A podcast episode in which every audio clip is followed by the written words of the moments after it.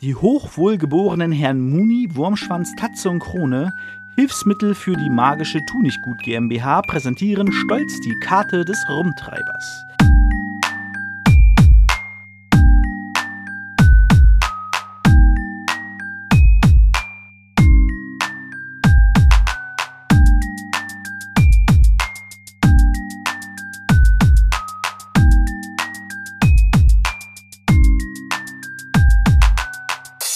Was geht ab, Leute? Herzlich willkommen zu Potters philosophischen Podcast-Programm. Mein Name ist David Ikemi aus Bangering Dave und das ist die zehnte Folge von Harry Potter und der Gefangene von Azkaban, also Staffel 3.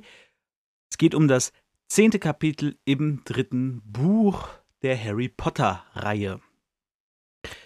Äh, ich weiß nicht, ob ihr es letztes Mal bemerkt habt, ich habe es mit ganz gewieften Tricks äh, ersetzt. Und zwar habe ich äh, am Anfang die ganze Zeit 8 gesagt, dabei war es schon 9, aber hab's dann äh, bereinigt.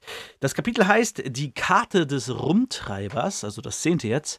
Im Englischen The Marauders Map. The Marauders Map.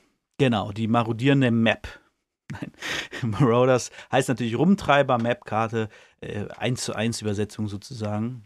Wobei hier natürlich nicht klar ist, The Marauders, sind das mehrere? One Marauder, two Marauders? Es ist aber wahrscheinlich äh, das Apostroph, also Besitzeigentum ist es auf Map bezogen. Die Karte vom Rumtreiber, aber man kann dann ja keine Mehrzahl erkennen, oder? Ich, ist mein Englisch, glaube ich, nicht gut genug, um das zu durchschauen, aber ähm, es könnte ja theoretisch auch äh, die Karte der Rumtreiber sein. Oder würde man es dann anders schreiben? Naja, ich weiß es auch nicht. Wir sind auf jeden Fall erstmal mit Harry im Krankenflügel. Der musste nämlich dort bleiben, eine Zeit lang, was er auch ganz okay fand. Denn ähm, ja, es haben sich so ein paar Sachen in seinem Kopf gebildet, dass er einerseits den Grimm zum zweiten Mal, beziehungsweise einen großen schwarzen Hund gesehen hat, den er natürlich inzwischen als Grimm identifiziert, bringt ihn zum Nachdenken, denn er hat ihn jetzt zweimal gesehen. Zweimal wäre er fast gestorben, einmal wäre er fast vom fahrenden Ritter überfahren worden und das andere Mal ist er jetzt aus 15 Metern aus der Höhe gefallen. Ich glaube, es waren 15. Und das macht ihn doch ein bisschen Sorge. Mit Ron und Hermine redet er da nicht rüber. Ron macht Panik, weil er sagt, oh nein, der Grimm, du wirst sterben, müssen aufpassen oder irgend so ein Quatsch. Hermine wird sagen, ah ja, Grimm, äh, so alles Quatsch. Deswegen hat er da keinen Bock drauf. Außerdem, und das macht ihn, glaube ich, noch mehr zu schaffen, hat er herausgefunden, was er hört, wenn die Dementoren in seiner Nähe sind. Er hört ja eine Frau schreien und einen Mann etwas sagen. Und das hat er inzwischen erkannt als seine Mutter, die Lord Voldemort anfleht, ihn nicht zu töten. Also Harry nicht zu töten. Und sagt, nimm lieber mich statt ihn. Quasi die Szene, die er als Baby erlebt hat, äh, oder als Einjähriger erlebt hat. Er war ja kein Baby. Man sagt immer Baby, aber es stimmt ja gar nicht. Ein Einjähriges ist, ist ein Kleinkind, kein Baby mehr. Und er war 15 Monate, also war er schon seit einigen Monaten kein Kleinkind, äh, kein Baby mehr, sondern ein Kleinkind. So. Also, was er als Kleinkind erlebt hat, das kommt dann zurück. Darüber müssen wir dann auch noch mal an anderer Stelle sprechen, im zweiten, fünften, wenn dann etwas auftaucht. Ähm, aber dazu später. Ähm, genau, also er hat das ja miterlebt, er saß ja im selben Raum. Im Film sieht man das auch ganz schön, dass er da irgendwie gechillt in seinem Bett sitzt, seine Mutter vor seinen Augen stirbt. Man muss sagen, im Film ist es, glaube ich, sogar ein Baby. Und das macht es auch ein bisschen falsch, weil ein einjähriges Kind kriegt wesentlich mehr mit als ein Baby. Wenn vor einem Baby irgendwie Menschen umfallen, Lichte blitzen, dann guckt sie. ein Einjähriger realisiert ja, oh, meine Mutter fällt gerade zu Boden. Wer ist dieser Typ? Den kenne ich gar nicht. Kind im Film ist mir halt ein bisschen zu ruhig. Theoretisch müsste Harry da sitzen und heulen, weil gerade irgendwas nicht richtig ist. Da kommt ein Mann in einem, einer Kapuze, der scheinbar, wie es uns später mal erklärt wird, nicht mehr sehr menschlich aussieht.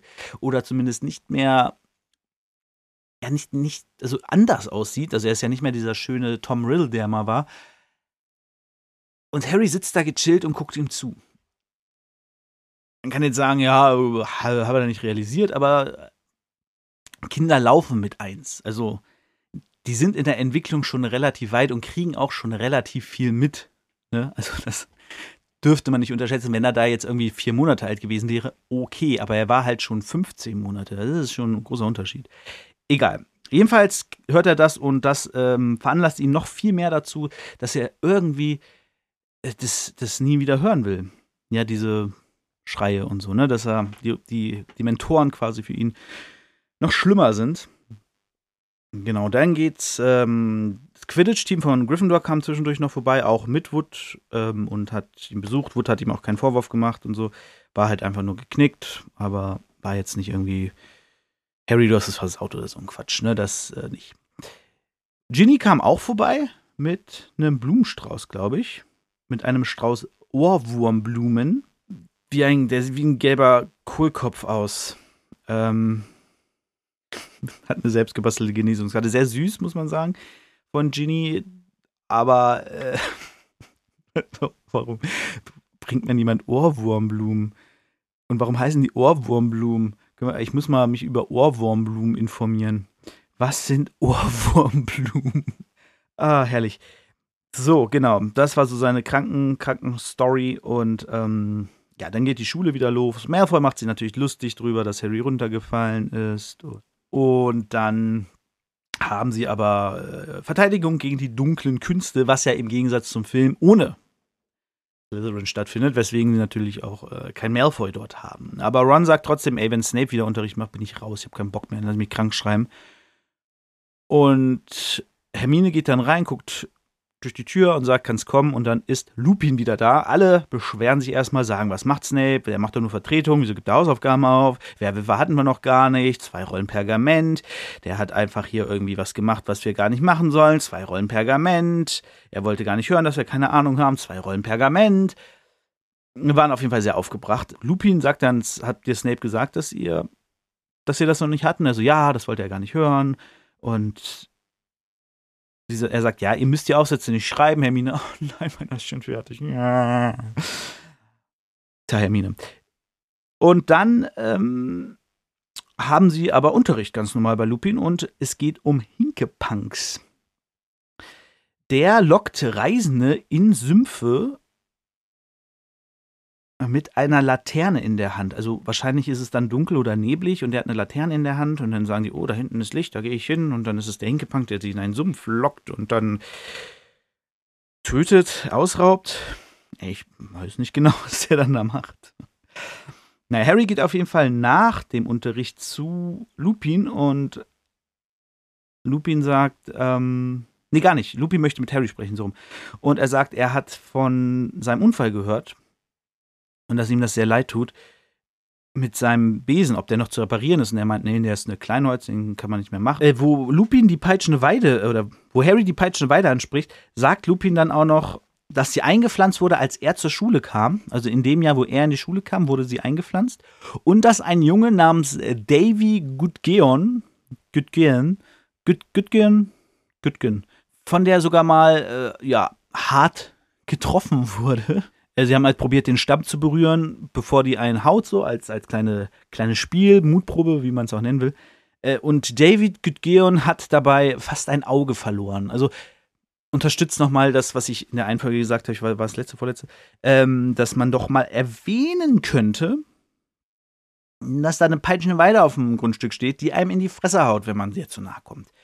Finde ich, würde in Dumbledores Anfangssprache passen. Und dann fragt Harry, warum bin ich so anfällig für Dementoren? Und dann sagt Lupin, ja, das hat nichts mit Schwäche zu tun. Also du, im Film sagt er so schön, du bist nicht schwach. Genau, und er sagt halt, es hat nichts mit Schwäche zu tun, so, das liegt nicht an dir, also beziehungsweise nicht daran, was für eine Person du jetzt bist. Das hat damit zu tun, was du halt erlebt hast. Und die meisten hier können sich halt nicht vorstellen, was sie erlebt haben, beziehungsweise die meisten haben sowas einfach nie erlebt. Nämlich eben die Miterlebung der Ermordung seiner Mutter. Genau, und keiner sonst hat das erlebt. Also Hermine, Ron oder auch Malfoy, die haben halt eine, eine gute Kindheit gehabt. Die haben Mutter, Vater, sind ganz normal aufgewachsen und irgendwann zur Schule gekommen. Und ähm, das Gruseligste, was Ron wahrscheinlich erlebt oder miterleben würde, wenn die Dementoren sehr nah an ihm sind, wäre, dass Fred oder war es George, ich weiß nicht mehr ganz genau, seinen Teddybären in eine Spinne verwandelt, was ja dafür sorgte, dass er Angst vor Spinnen hat. Äh, und deswegen ist Harry so krass, weil ihn das so sehr zu schaffen macht, also das, wie soll man das erklären? Also die ziehen ja das Glück raus und alles, was dir übrig bleibt, wenn der Mentor in der Nähe ist, deine schlimmste Erinnerung. Das heißt, alle Freude in dir ist weg und nur das Schlimmste, was du erlebt hast, bleibt. Und das ist bei Harry so dolle, dass er ohnmächtig wird. Und er erzählt auch, dass Dementoren zu den übelsten Kreaturen gehören, die es gibt. und Muggel sie nicht sehen können. Erfahren wir hier, glaube ich, das erste Mal. Aber sie spüren können. Das heißt, ähm, das heißt, sie, sie, wenn sie in der Nähe von einem Dementor sind, dann sehen sie nicht. Also ein Dementor steht vor dir, sie sehen nicht, aber sie merken einfach, dass es ihnen nicht gut geht, dass das Glück weg ist.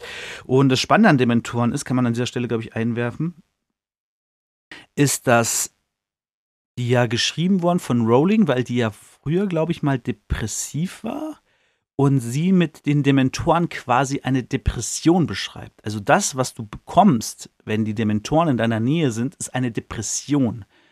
Also im, im übertragenen Sinne. Das ist natürlich keine richtige Depression, aber ähm, du fühlst dich dann wie in einer Depression. Du bist einfach niedergeschlagen und kannst dich nicht aufraffen, du weißt nicht genau, woran es liegt und so. Äh, also das war so der Versuch von, von Rowling irgendwie und das war für sie, ich glaube, weil sie, genau, weil sie hatte früher mal selber eine Depression und deswegen war das so das Schlimmste, was, was sie sich vorstellen konnte, was man so ertragen kann, sozusagen. Und das wollte sie dann quasi mit den Dementoren darstellen. Und das finde ich eine, eine, sehr spannende Idee, weil ähm, wir Muggel sie ja quasi nicht sehen können und sie ja im Prinzip sagt so, ey, wenn du depressiv bist, ist ein Dementor. Jesus liegt nicht an dir. Äh, Finde ich eine ganz schöne Vorstellung. Kann man auch dann theoretisch so ein bisschen so kommunizieren, ne? wenn man irgendwie, wenn man erwachsen ist und äh, Depression hat und Kinder hat und man nicht wissen, und die nicht unbedingt wissen wollen sollen, wie es einem geht. Wobei es natürlich besser ist, mit Kindern auch darüber zu sprechen, kann man sagen, ja, es ist gerade ein Dementor in meiner Nähe. Dann wissen die Kinder, was gemeint ist. Ähm, das finde ich ganz, ganz äh, schön irgendwie. Ähm, und eine, eine gute Idee, muss ich sagen, um etwas Böses darzustellen, was dich fertig macht, aber nicht umbringt unbedingt. Beziehungsweise es dazu führen kann, dass du dich selber umbringst, aber das nicht, dich nicht direkt so angreift. Genau, Harry erzählt ihm dann auch, dass er die Ermordung seiner Mutter hört. Harry hat dann irgendwie die, das Gefühl, als wolle Lupin ihn irgendwie dann den Arm auf die Schulter legen oder so. Äh, doch macht er dann auch nicht. Und dann fragt er, warum sind sie zum Spiel gekommen? Und dann sagt Lupin, ja, die werden hungrig oder ungeduldig, weil Dumbledore lässt sie nicht aufs Schulgelände. Und deswegen haben sie irgendwie nichts zu essen wahrscheinlich. Also die ernähren sich ja von, von, von Glück. Und wenn die nichts zu essen kriegen, haben die halt Hunger scheinbar. Sind sie da denn doch irgendwie menschlich. Und deswegen haben sie die Erregung gemerkt beim Spiel und haben gemerkt, hey, da geht's ab, da könnten wir hin. Ähm, und ja, er meinte auch, die stellen sich so ein Festessen vor. Und er erzählt auch, dass Azkaban eine Festung ist, die auf einer Insel gebaut wurde. Und sie braucht keine Mauern, weil die Leute quasi durch diese, diese, dieses, diese Depression, nenne ich es jetzt mal, festgehalten werden. Also die können einfach gar nicht weg, weil denen es so schlecht geht, dass sie, dass sie da gar nicht, also die können, sind quasi bewegungsunfähig. Ne? Wieder Thema Depression. Sie ähm, liegen einfach, bleiben liegen. So. Du wachst morgens auf, du willst aufstehen, aber du kannst es einfach nicht. Du schaffst es körperlich nicht, dich aufzuraffen. Das nicht damit zu tun hat, dass du krank bist oder so. Also du bist schon krank, aber körperlich angeschlagen bist oder so, sondern einfach dieses, dein Kopf hält dich unten sozusagen. Und Harry sagt so, ja, aber Sirius hat, also Sirius Black ist entkommen. So, der, der konnte fliehen. Wieso konnte der dann fliehen, so in den Dreh? Das sorgt dafür, dass Lupin fast seine Sachen aus der Hand fallen. Er sagt, ja, Black muss irgendwie einen Weg gefunden haben, sie zu besiegen oder so. Keine Ahnung. Und dann sagt Harry, ja, ich würde auch irgendwie gern. Sie haben doch im Zug auch was gemacht, das die vertrieben hat. Und dann sagt er, ja, hm, schon, aber ich bin jetzt nicht so der Beste auf dem Gebiet. Und Harry meint, ich brauche irgendwas, irgendwas muss ich lernen, dass ich dagegen vorkomme, weil das ist einfach, ich will das nicht mehr hören. Ich will nicht mehr die Stimme meiner Mutter hören, wie sie um ihr Leben flieht, so. Und sagt Herr Lumpin, ja, können wir machen, aber erst nach Weihnachten, mir geht's gerade nicht so gut. Das muntert Harry etwas auf. Und dazu kommt, dass Ravenclaw die Hufflepuffs in Quidditch weggefetzt hat. Also, die hatten gar keine Chance. Das heißt, für Gryffindor ist noch alles drin im Pokalspiel. Ich finde, das ist auch eine wunderschöne Side-Story. Diese Wood ist im letzten Jahr da und kriegen sie den Pokal endlich. Sie sind das beste Team seit dem dritten Jahr jetzt und sie müssen diesen Pokal kriegen. Und Wood ist letzte Chance. Äh, das finde ich eine ganz, ganz schöne Nebengeschichte, die im Film ja komplett vergessen wird. Da gibt es ja diesen Fall vom Besen und das war's bisschen lame. Ähm, genau, zwei Wochen vor Weihnachten gibt es dann den, einmal den Aushang für die Liste, für die Leute, die an Weihnachten da bleiben, weil gibt es ja immer, Harry trägt sich natürlich ein, Ron und Hermine tragen sich auch ein. Hermine erzählt, sie will irgendwas in der Bibliothek nachgucken. Ron sagt, er hat keinen Bock auf Percy zwei Wochen. Wobei die sich ja, weißt du, können die auch zu Hause auf den Weg gehen. naja, geil. Äh, auf jeden Fall sagt Harry, dass sie denkt sich Harry, okay, die sind wahrscheinlich, bleiben wahrscheinlich hier, um mir Gesellschaft zu leisten, was er auch sehr schön findet, wo er sich äh, sehr freut und dankbar ist. Auch etwas, äh, was Harry später nicht mehr so kann, Dankbarkeit zeigen, ne? Also, dass er einfach dankbar ist für die beiden, kommt äh, in, den, in den frühen Büchern öfter vor als später. Dann ist noch Hogsmeade, also das letzte Wochenende vor den Ferien ist noch Ausflug nach Hogsmeade. Hermine erzählt was von Zahnweißpfefferminzlakritze, die sie ihren Eltern mitbringen will. Die sind ja Zahnärzte. Und dass sie denen das schenken will, weil die wahrscheinlich begeistert werden wären von dieser Lakritze, die die Zähne weiß macht. Harry hat sich überlegt, er kann ja Rennbesentest sich von Wood holen und ähm, sich einen neuen Rennbesen aussuchen. Und dann bringt er die noch runter, geht wieder hoch und trifft auf Fred und George, die zu Harry sagen, komm mal mit. Und Harry so, äh, okay, gehen in ein leeres Klassenzimmer und sie sagen, ja, Harry, wir haben uns das lange überlegt und haben für dich ein Weihnachtsgeschenk schon mal vorzeitig äh, hier. Und dann holen sie ein altes Pergament raus und Harry so, mm, okay. Und er denkt so, okay, die verarschen mich jetzt irgendwie mal. Irgendein Gag. So, kennen auch die Weasley-Zwillinge. Und er so, was, was ist das? Ja, das ist das Geheimnis unseres Erfolges. Also, okay, alles klar. Hm. Und was soll ich mit diesem Fetzen? Und dann sagt dieser Fetzen, erklär du es ihm, George. Und dann erzählen sie, ja, das ist, ähm, das ist halt nicht einfach ein Fetzen. Und dann erzählen sie die Geschichte, wie sie in ihrem ersten Jahr von Filch abgeführt wurden, sag ich mal. Sie haben Stinkbomben geworfen, mussten in sein Büro. Und dann haben sie gesehen, dass da eine Kiste stand oder ein Schrank war mit beschlagnahmt und gemeingefährlich. Also hat George äh, also hat George Filch mit einer weiteren Stinkbombe abgelenkt und Fred hat das rausgezogen aus dieser Kiste und sie haben natürlich herausgefunden, was es ist, wobei Filch es wohl, vermuten sie, es nicht herausgefunden hat. Daraufhin ähm, tippt George die Karte an und sagt, ich schwöre feierlich, dass ich ein Tu nicht gut bin. Und dann erscheinen auf der Karte die folgenden Worte. Die hochwohlgeborenen Herrn Muni, Wurmschwanz, Tatze und Krone, Hilfsmittel für die magische Tu nicht gut GmbH, präsentieren stolz die Karte des Rumtreibers. Und es bildet sich auf dieser Karte eine, äh, auf diesem Blatt eine Karte von Hogwarts, äh, alle Wege zeigt und auch Punkte entstehen, wie zum Beispiel von Dumbledore, von Filch, von Miss Norris, äh, von anderen Schülern und äh, Kindern, von Peeves. Sagen sie, ja, das ist die Karte hier, da kannst du alles sehen und so. Und ähm, dann sieht Harry, Moment mal, das sind ja Tunnel oder Gänge, die aus dem Schloss rausführen. Also genau, die führen geradewegs nach Hogsmeade. Es gibt, es gibt insgesamt sieben und Filch kennt vier von denen. Äh, wo man auch sagen muss, okay, vier, das heißt, die sind ja wahrscheinlich frei. Wieso werden die, also die werden nie benutzt? Weil die allgemein irgendwie wieder gar nicht mehr so genutzt werden, ne? Naja, auf jeden Fall äh, kennt er, es gibt, Filch kennt wohl vier von den sieben und sie sagen, okay, hier im, äh, wir kennen aber noch die drei. Den einen kannst du vergessen, der hinterm Spiegel im vierten Stock, glaube ich, der ist eingestürzt. Und den anderen kannst du auch vergessen, weil da steht die peitschende Weide drauf. Auf dem Geheimgang. Und den hier kannst du aber nehmen und der ist zufällig in der Nähe. Das ist ähm, durch den Buckel der, dieser einäugigen Alten, sagt er. Dann äh, verabschieden sie sich nochmal von der Karte und sagen, Muniwurm, Schwanz, Tatze, Krone, wir sind euch so dankbar und verschwinden und sagen, Harry, wir sehen uns im Honigtopf und zwingen hinzu und verschwinden dann selbst nach Hogsmeade vermutlich. Harry guckt sich die Karte noch mal. Achso, und sie sagen ihm noch, wenn, sie, wenn du sie wieder schließen willst, und das solltest du immer machen, tippe sie an und sage Unheil angerichtet. Genau, und dann gehen sie und äh, Harry hört noch mal Mr. Weasley, der mal sagt, den Satz sagte, traue nie etwas, das selbst denken kann, wenn du nicht sehen kannst, wo sein Hirn ist. Wo es sein Hirn hat was ja für Ginny quasi im letzten Teil zum Verhängnis wurde, weil sie ihm dem Tagebuch vertraut hat. Und Harry steht jetzt quasi vor dem gleichen Problem. Da ist etwas, das kann irgendwie reden, das zeigt Dinge und macht Sachen, aber sollte ich das benutzen? Und er denkt sich auch, ja gut, Fred und George, die benutzen das scheinbar seit über zwei Jahren oder seit zwei Jahren oder so. Äh, denen geht's ja gut, da ist ja nie was Schlimmes passiert. Und dann verlässt er den Klasse, das Klassenzimmer und dann erscheint ein Punkt namens Harry Potter. Wo ich mich frage, müssten die nicht eigentlich auf der Karte auch im, im Raum angezeigt werden? Das ist sowieso, die Karte ist nicht so, also sagen, ist nicht so äh, ganz klar, was die alles kann und was die alles macht. Ich glaube, dass es einfach wirklich eine Karte ist und die jeden anzeigt, der im Schloss drin ist. Außer eben in Räumen, die nicht aufgezeichnet wurden. Dazu kommt man äh, in späteren Teilen nochmal.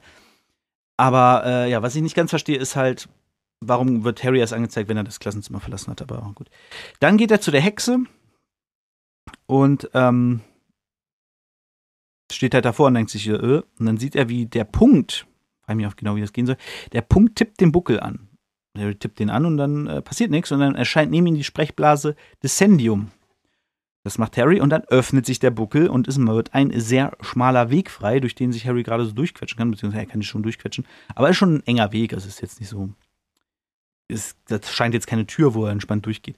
Da rutscht er dann runter, kommt an so einem Gang an und macht Lumus an. Den Gang rennt er runter. Irgendwann kommt er im Honigtopf an, im Keller.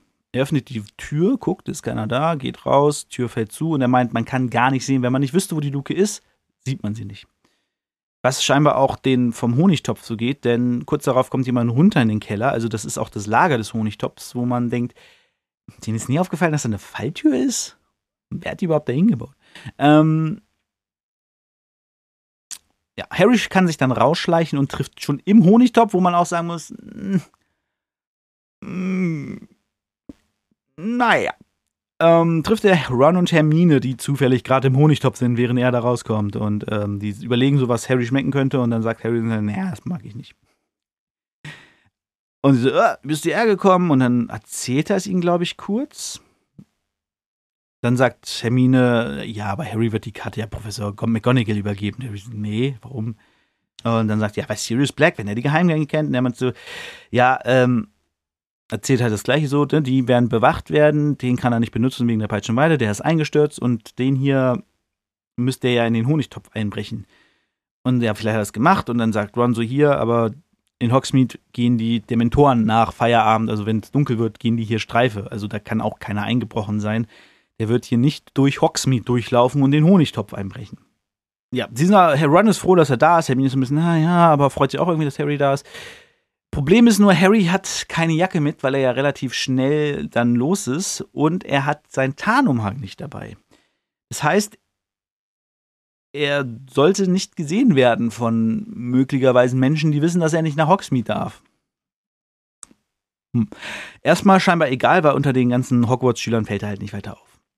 Sie gehen raus, aber das ist halt schon kalt, weil Harry halt keine Jacke da hat. Und dann zeigen sie so ein bisschen ihn Hogsmeade. So, da ist Zonko, der Scherzartikelladen, da hinten ist die Eulerei und ja, zeigen ihn halt einfach so das, das, das Dorf. Und äh, das heißt auch, das Dorf ist gerade eingeschneit und es sieht aus wie eine Winterkarte. Also diese typischen kleines, schönes britisches Dorf eingeschneit.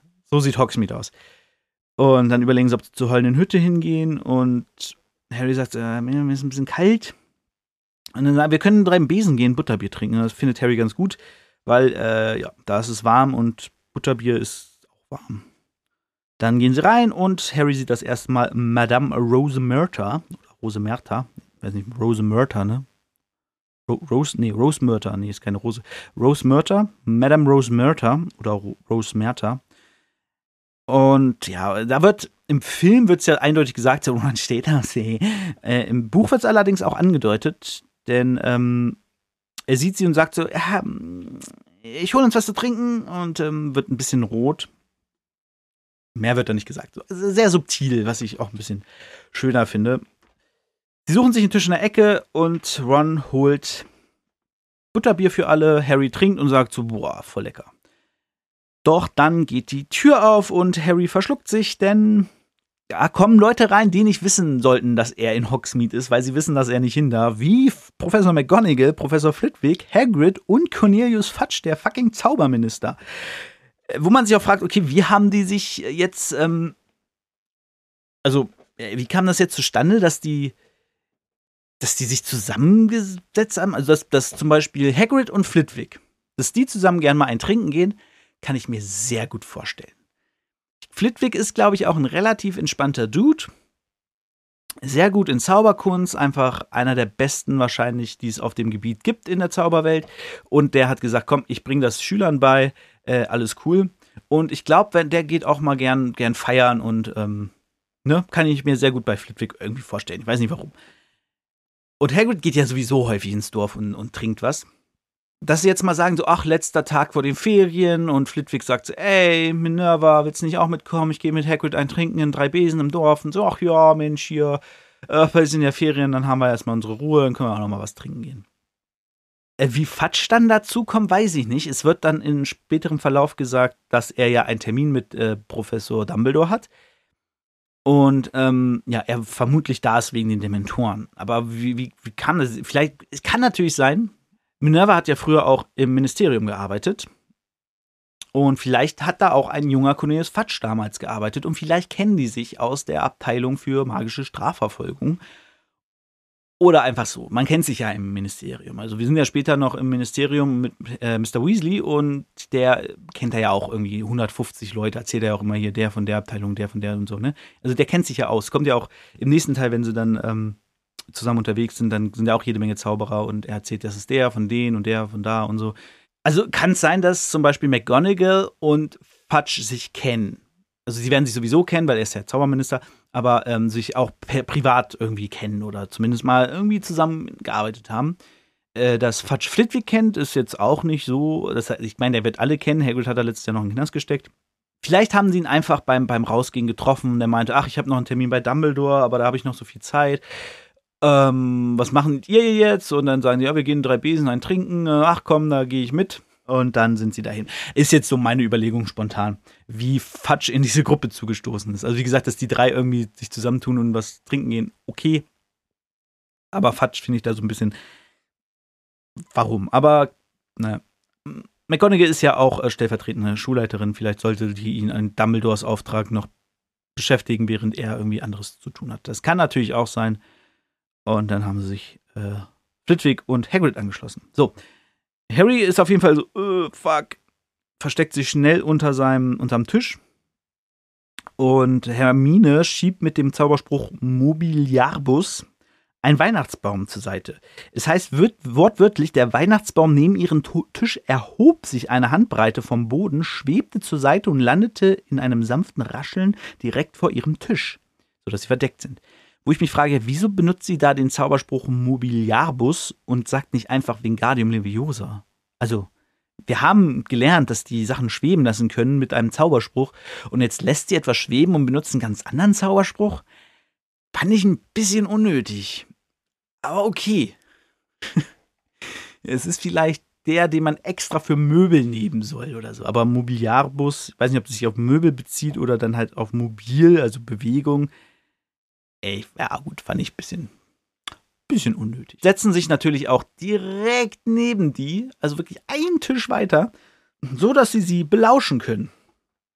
Äh, Madame Rose Murter kommt dann auch sofort und bringt Getränke. Dabei bringt sie folgendes: ein kleines Goldlackwasser für Professor McGonagall, vier halbe heiße Met für Hagrid, ein Kirschsirup-Soda mit Eis und Schirmchen für Professor Flitte. Jetzt finde ich ein super geiles Getränk irgendwie.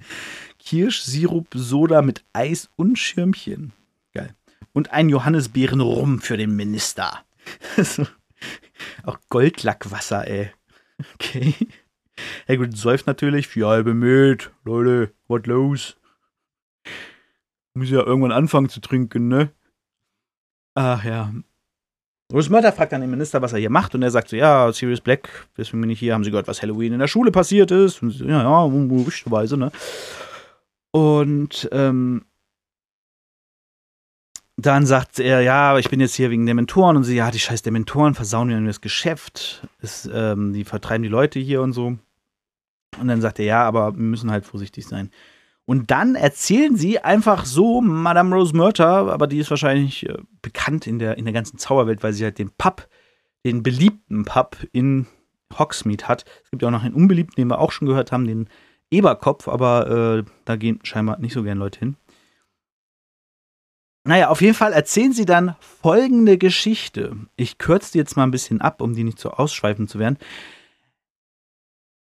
Sirius Black kannte Rose Murter noch aus seiner Schulzeit, weil der ja ständig hier rumhing und er hing immer zusammen mit James Potter. Sirius Black und James Potter waren offensichtlich beste Freunde in Hogwarts und sie hatten auch, ähm, ja, hatten so eine kleine Bande, die jetzt namentlich nicht mehr erwähnt wird, aber wer scheinbar auch zu dieser kleinen Bande gehörte, war ein Junge namens Peter Pettigrew. Und ja, Harry fragt sich jetzt natürlich, Moment mal, wie? Der hing mit meinem Vater rum. Und McGonagall erzählt noch, dass, dass Black und Potter halt sehr gut in der Schule waren, Pettigrew halt nicht so. Und nach der Schulzeit hat das halt auch nicht aufgehört. Black war sowohl Trauzeuge auf James Hochzeit als auch Harrys Pate. Und das ist etwas ganz Neues für Harry. Er hat einen Paten und der ist scheinbar ein verurteilter Massenmörder. Wie ist das denn gekommen? Aber die Geschichte geht natürlich weiter, damit Harry auch alles hört. Er ist dann scheinbar übergelaufen zu Voldemort und hat ähm, ja, das aber keinem erzählt. Also er war quasi Geheimagent im Auftrag von Voldemort und hat die Guten ausspioniert. Und dann mussten James und Harry sich verstecken, weil es hieß, Voldemort ist hinter ihnen her, weil er Harry töten will, warum auch immer. Und dann haben sie den Fidelius-Zauber genommen. Und das ist für mich einer, was jetzt kommt, ist für mich einer der größten Plotholes, die die ganze Harry Potter-Sage hat. Also es gibt viele Logiklücken, wo man sagen kann, ja, es irgendwie anders erklären kann. Ne? Aber ich finde, das kann mir niemand erklären, warum das so ist. Zumindest habe ich bis jetzt noch keine gute Erklärung gehört. Sie machen, Lily und James machen Sirius Black zu ihrem Geheimniswahrer für Fidelius-Zauber. Also der Fidelius-Zauber funktioniert so, dass es einen Geheimniswahrer gibt. Ein, ein Haus wird versteckt, also das Haus von Lily und James in, in Godric's Hollow wurde versteckt und nur Sirius Black weiß, wo dieses Haus ist. Und dieses Geheimnis ist quasi in ihm gespeichert. Nur er weiß das und nur er kann jemandem sagen, wo das Haus ist. Das heißt, solange Sirius Black niemanden sagt, wo dieses Haus ist, kann es nicht gefunden werden.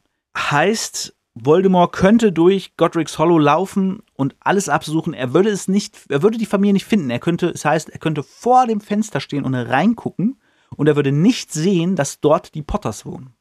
Weil dieser Fidelius-Zauber so stark ist, er könnte es nur sehen, wenn Black ihm sagt, wo das Haus ist. Und das Plothole, was hier meiner Meinung nach größer ist als alles andere, ist, na, ist kein Plothole, ist eine Logiklücke. Ist ja nicht das Gleiche. Eine Logiklücke. So. Würde ich nicht gleich sagen, ehrlich gesagt. Aber, oder doch, ich weiß es nicht. Schreibt es in die Kommentare. Ähm, Wieso war James Potter nicht der Geheimniswahrer oder Lily Potter? Die war nämlich eingesperrt im Haus und konnten nirgends hin. Die hätten niemandem das erzählen können. Die wären nicht gefunden worden und die hätten es niemandem erzählen können. Ich dachte, als ich das das erste Mal gelesen habe, der Fidelius-Zauber funktioniert nur, wenn die Person nicht im Haus wohnt. Die Person darf nicht eine von denen sein, die versteckt wird, sondern muss eine außerhalb sein. Dachte ich. Später lernen wir, dass durchaus Menschen in dem Haus wohnen können, die, die der Geheimniswahrer sind. Also, ne, also es, es, kommt später vor, dass die Person, die der Geheimniswahrer ist, auch in dem Haus wohnt, das versteckt wird. Wo ich mich dann frage, wieso war es dann nicht James? Es kann natürlich sein, dass sie dann das später vergessen hat und einfach geändert hat, aber das darf dir dann als Autor halt auch nicht passieren, ne? Das, das ist sowas, wo ich wirklich bis jetzt noch keine gute Antwort gefunden habe, warum die das so gemacht haben. Vielleicht wollten sie aber ja, weiß ich nicht. Vielleicht wollten sie jemanden von außerhalb, dass der sie dann finden kann und besuchen kann oder so. Ich weiß es nicht. Es ist auf jeden Fall sehr, äh, ich finde es sehr seltsam. Es macht für mich nicht wirklich Sinn, jemanden außerhalb diesen Schutz zu geben, äh, wenn man nicht, ähm, wenn man auch den innerhalb geben kann. Und wieso haben sie es Black gegeben und nicht zum Beispiel Dumbledore? Also, bevor Dumbledore sie verraten hätte oder. Na gut, er hat ihn halt sehr vertraut. Ne? Waren halt beste Freunde. Für ihn war er genauso loyal wie, wie, wie Dumbledore. Okay, das, das verstehe ich schon. Aber dass er es denn nicht selber war, weil er konnte ja gar nicht gefunden werden, hätte es also so auch keinem erzählen können, außer Lilly, die es schon wusste sozusagen. Ähm, ja, das, äh, das ist für mich irgendwie ein bisschen seltsam. Naja, auf jeden Fall hat Black dann offensichtlich ähm, nicht das Geheimnis gewahrt, sondern es Voldemort erzählt und dann kam Voldemort vorbei, hat die getötet und ist äh, verschwunden. Äh, wegen Harry halt, weil er an Harry gescheitert ist. Hagrid erzählt dann noch, dass er Black ja getroffen hat, was wir ja auch gehört haben im ersten Buch. Er hat ja das Motorrad gehabt und ähm, laut Hagrid hat er Sirius Black getroffen, den jungen Sirius Black, der hat ihm das Motorrad gegeben, meinte, er braucht es nicht mehr, nimm es, bring Harry zu seinen Eltern. Erst wollte er ihn eigentlich selbst haben, weil er halt der Pate ist. Und dann sagt er so, nee, nee, ich habe meine Anweisung von Dumbledore, der muss zu, sein, zu, seine, zu seiner Familie. Wo auch wieder ist, wo man merkt, okay, ähm, Rowling hatte da keinen Masterplan. Denn er erzählt Dumbledore, dass er Black getroffen hat. Dumbledore hätte zu diesem Zeitpunkt aber wissen müssen, dass Black sie verraten hat. Denn Dumbledore hat ja den Fidelius-Zauber mitorganisiert. Der war ja daran beteiligt. Der wusste ja, dass Black der Geheimniswahrer ist. Das heißt, Dumbledore hätte sagen müssen: Was, du hast Black getroffen? Wo ist der? Wir müssen, wir müssen den fangen, der, der hat die Potters verraten. So, das, das hätte Dumbledores Reaktion sein müssen und nicht, ja, ich hab Black getroffen, der hat mir sein Motorrad gegeben. Ah ja, alles klar, gib mal Harry her. Nee, Dumbledore, der hat den Verräter getroffen, der seinen besten Freund verraten hat an Lord Voldemort, weswegen die jetzt tot sind. Reagier doch mal. ja, naja, gut. Aber wie gesagt, ähm, ich glaube sowieso nicht, dass die irgendwie einen Masterplan hatte. Die hat sich da alles zusammengeschustert und dachte, ach warte mal, ich habe doch da ähm, mal diesen Sirius Schwarz erwähnt, wie er im Deutschen mal hieß, äh, Sirius Black, äh, erwähnt. Den kann ich doch wiederverwenden für den Bösen im nächsten Teil.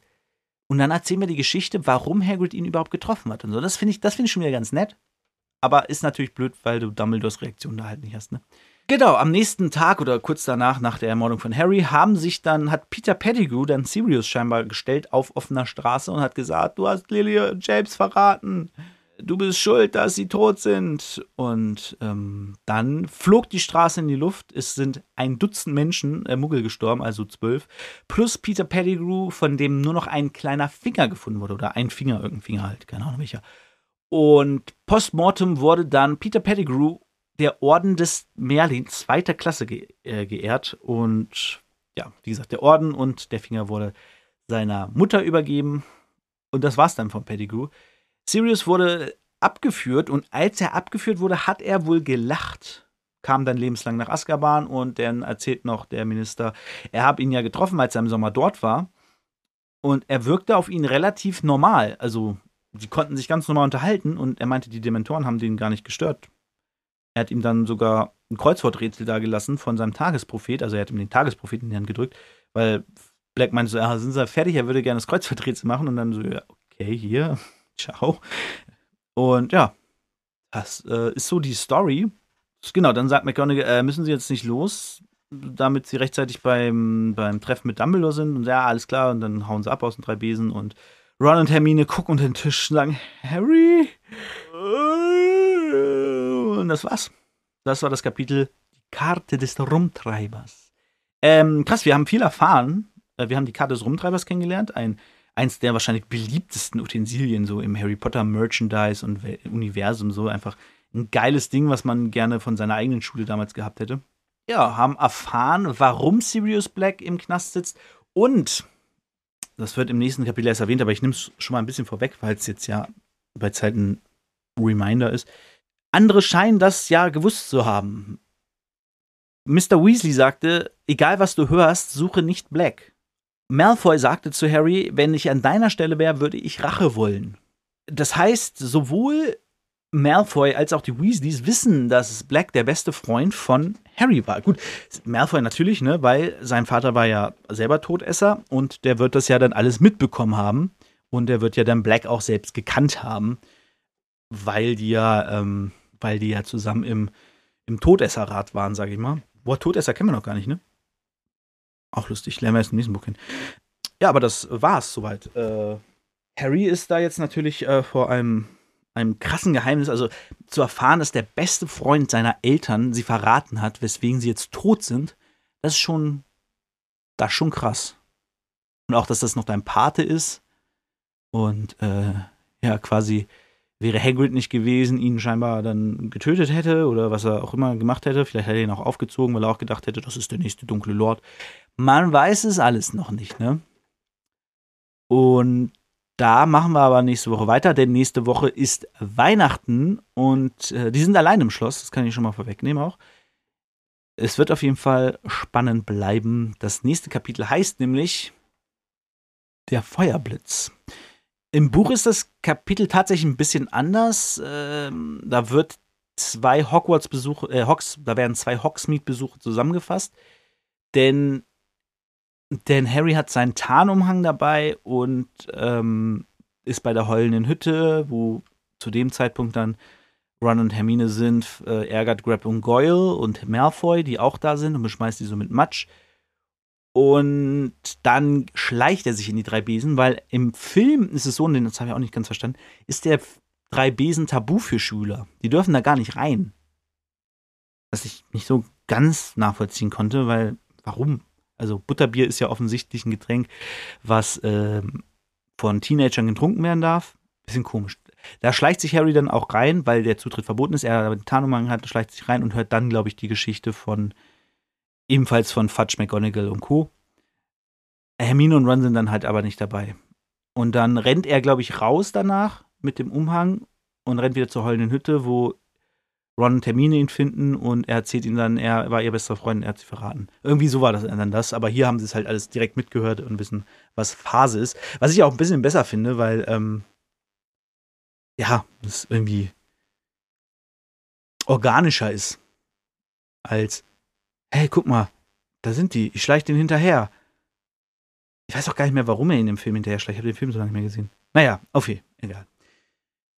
Das war's von diesem Kapitel und wir enden heute mit einem Zauberspruch, den wir natürlich nehmen und nicht diesen böden Mobiliarbus-Zauber, der völlig unnötig ist, weil man Wingardium Leviosa hat, sondern wir nehmen natürlich Descendium.